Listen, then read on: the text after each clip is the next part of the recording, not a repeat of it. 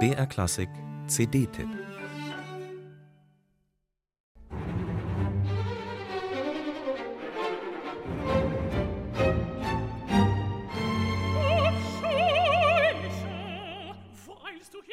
Eine Frau, die bis zum Äußersten angespannt ist, aus Angst vor der Entdeckung ihrer Identität. Auch deshalb, weil sie nicht weiß, ob sich ihr zu Unrecht inhaftierter Mann, wie vermutet, unter den Gefangenen vor Ort befindet.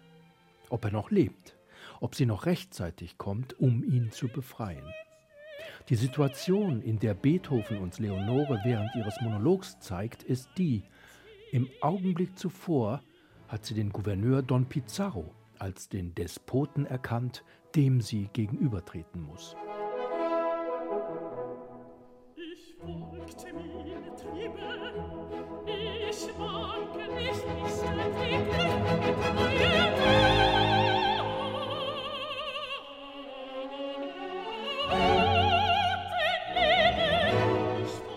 Dass ihre Textgestaltung optimierbar ist, ihre Artikulationsgenauigkeit, weiß Lise Davidson sicher selber.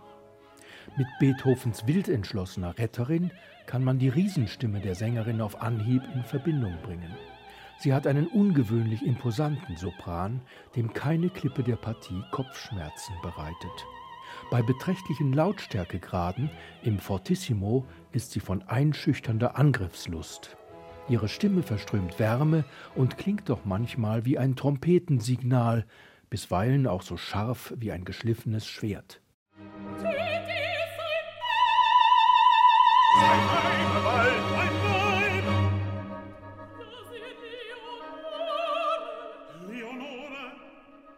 Das Solistenensemble dieser Neueinspielung verdient sich durch die Bank gute Noten. Johannes Martin Krenzle liefert als Pizarro eine abgründige Charakterstudie. Günter Greusböck tönt angemessen balsamisch als Minister und Deus ex machina.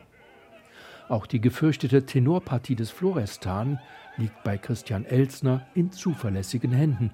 Und Georg Zeppenfeld formt als Rocco zu Recht einen moralisch zweifelhaften Charakter, leistet der Kerkermeister doch Beihilfe zum Mord am Gefangenen. Und weil Fidelio das Theater als moralische Anstalt feiert, ist die Frage nach der Haltung des Dirigenten bei dieser Oper immer wichtig. Marek Janowski hat seinem Orchester das zentrale Anliegen Beethovens, eine Freiheitsutopie, offenbar nachdrücklich vermittelt. Die Dresdner Musikerinnen und Musiker transportieren bereitwillig ein politisches Bekenntnis, indem sie beim Spielen hörbar auf der Stuhlkante sitzen. Sie überrumpeln uns mit dem Verbrüderungsgestus des Finales.